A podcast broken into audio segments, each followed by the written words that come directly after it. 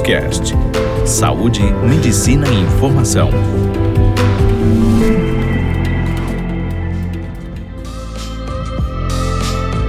Olá pessoal, tudo bem? Aqui é a doutora Karine, psiquiatra, e hoje eu vou falar sobre a bulimia nervosa.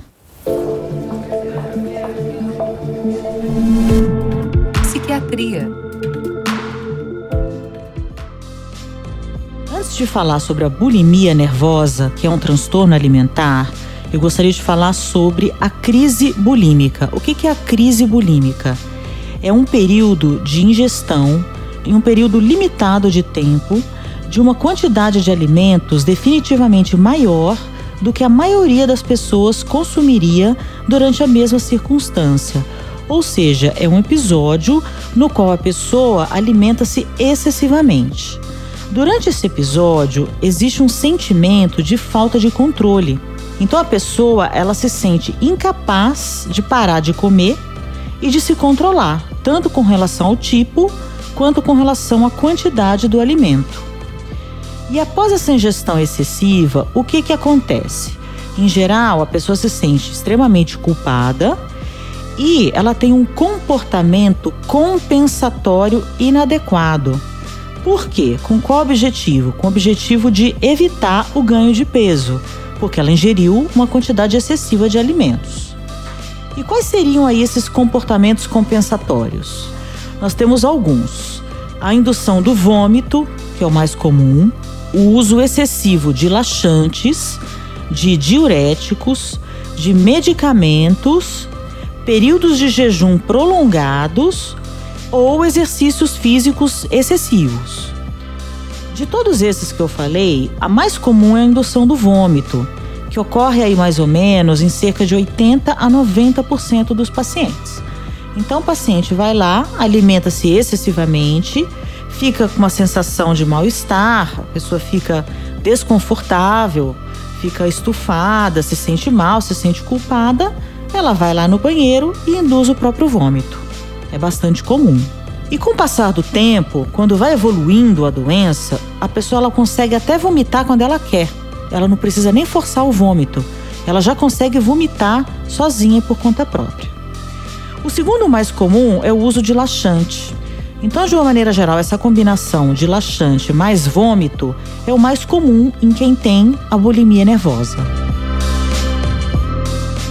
Então, assim, para a gente fazer o diagnóstico de bulimia, a pessoa precisa ter as crises bulímicas, em média, duas vezes por semana, durante aproximadamente três meses. Então, se a pessoa apresentar um episódio desse, uma crise só bulímica, a gente não pode fazer o diagnóstico de bulimia nervosa. A pessoa tem que ter aí alguns episódios durante aproximadamente três meses.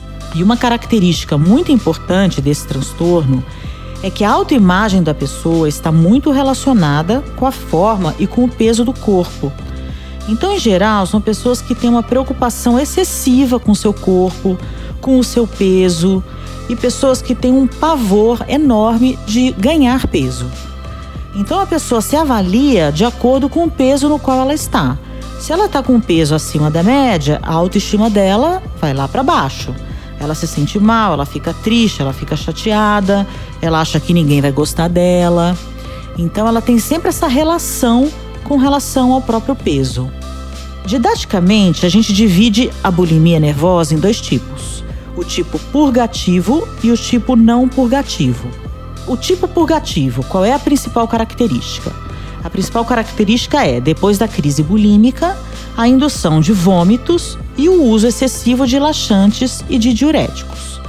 Já o não purgativo, o que acontece? Pode até ter algum episódio de vômito, mas o mais comum é a pessoa fazer jejuns prolongados que pode ser jejum aí de um dia inteiro, às vezes até dois dias inteiros, ou exercícios físicos excessivos.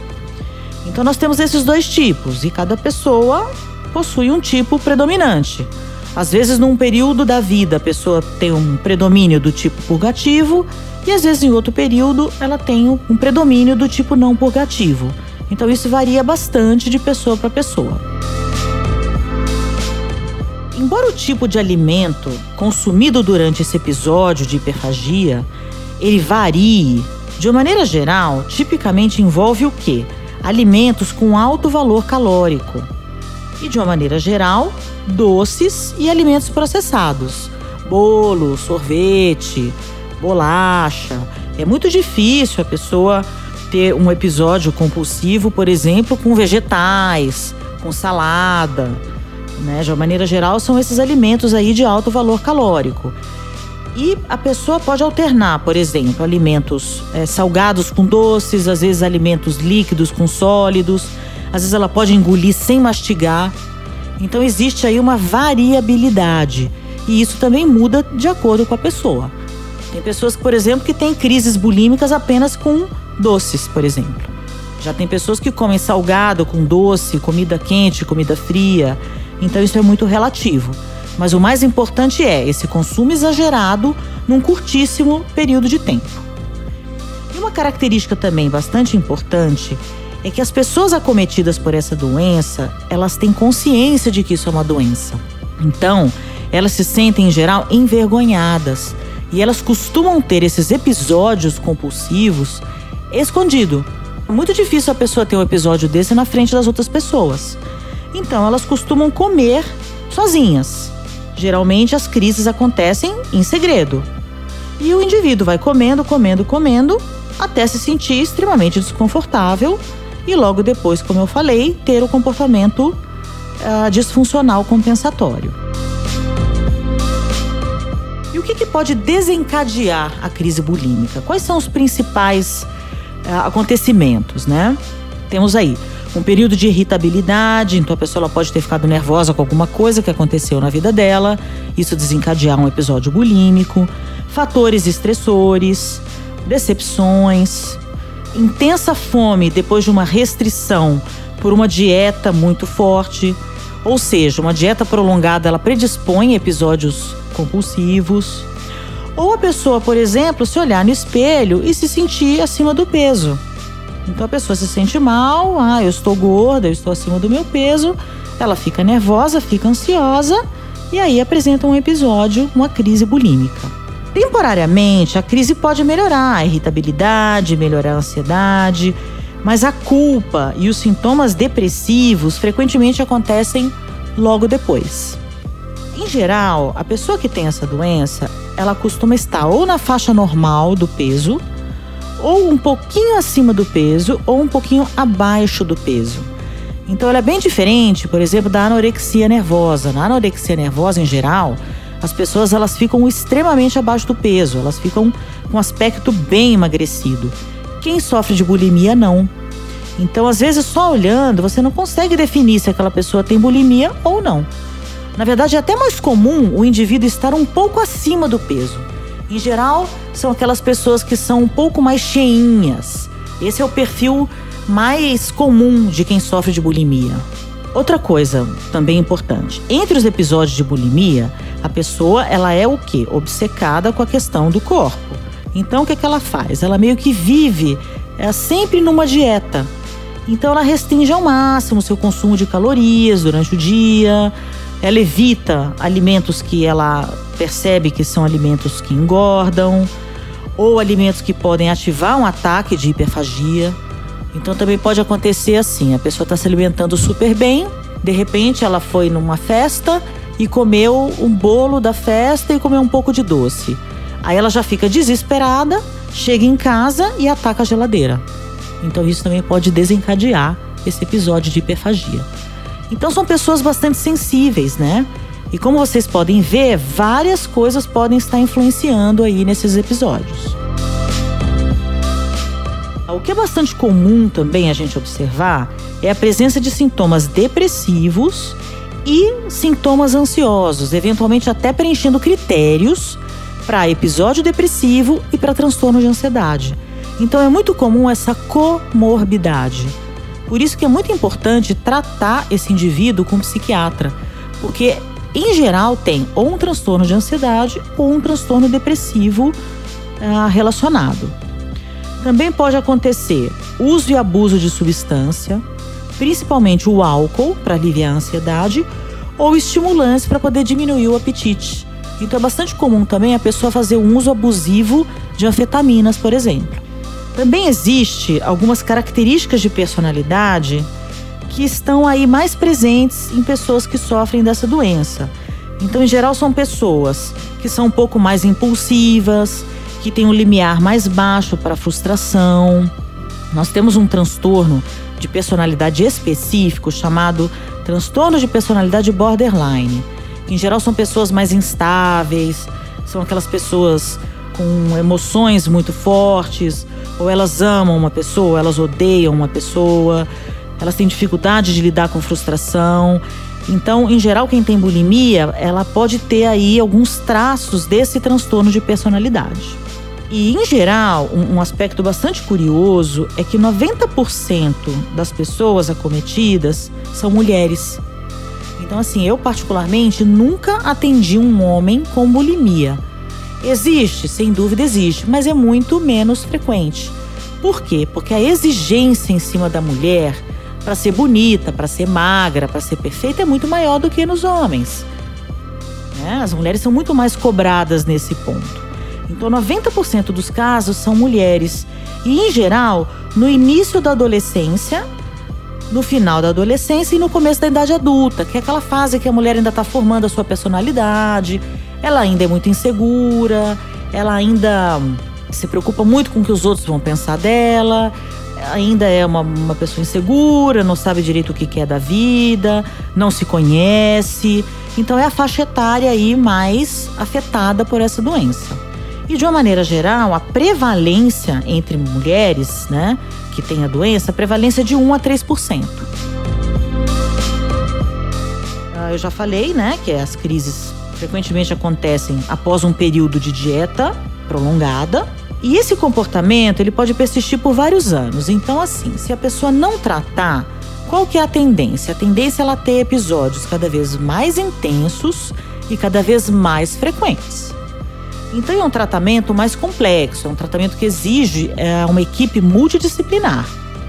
Então, de uma maneira geral, a gente precisa né, de um tratamento psiquiátrico, um acompanhamento psicológico e um nutricionista. Então é o que a gente chama de equipe multidisciplinar.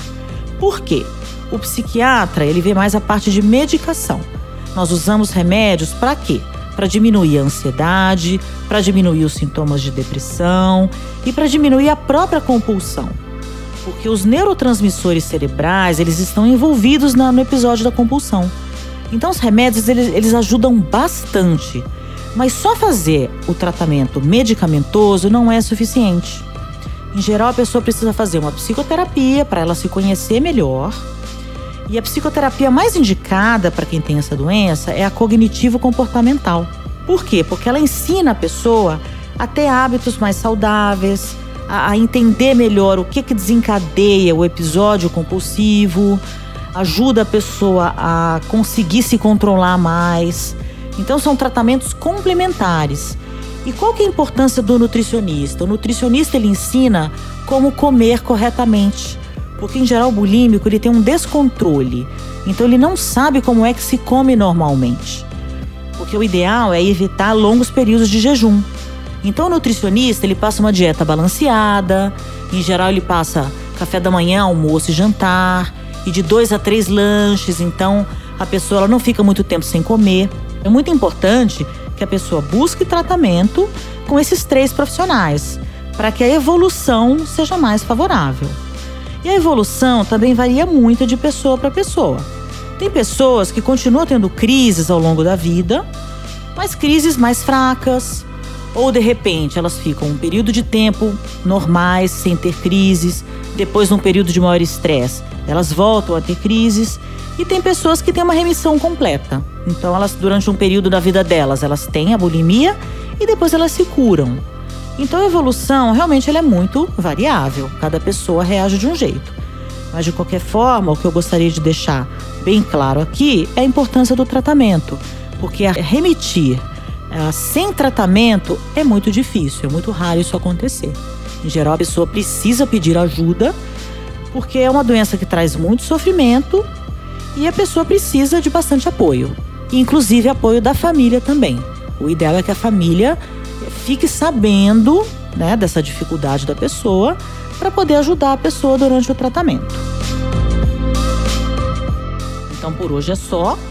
Eu acho que eu fiz aí um, um resumo.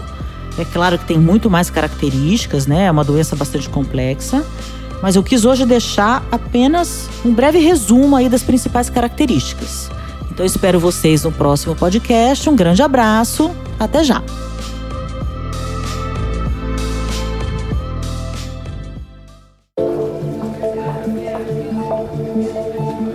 Você ouviu Doctors Cast, o primeiro portal de saúde e medicina em podcast.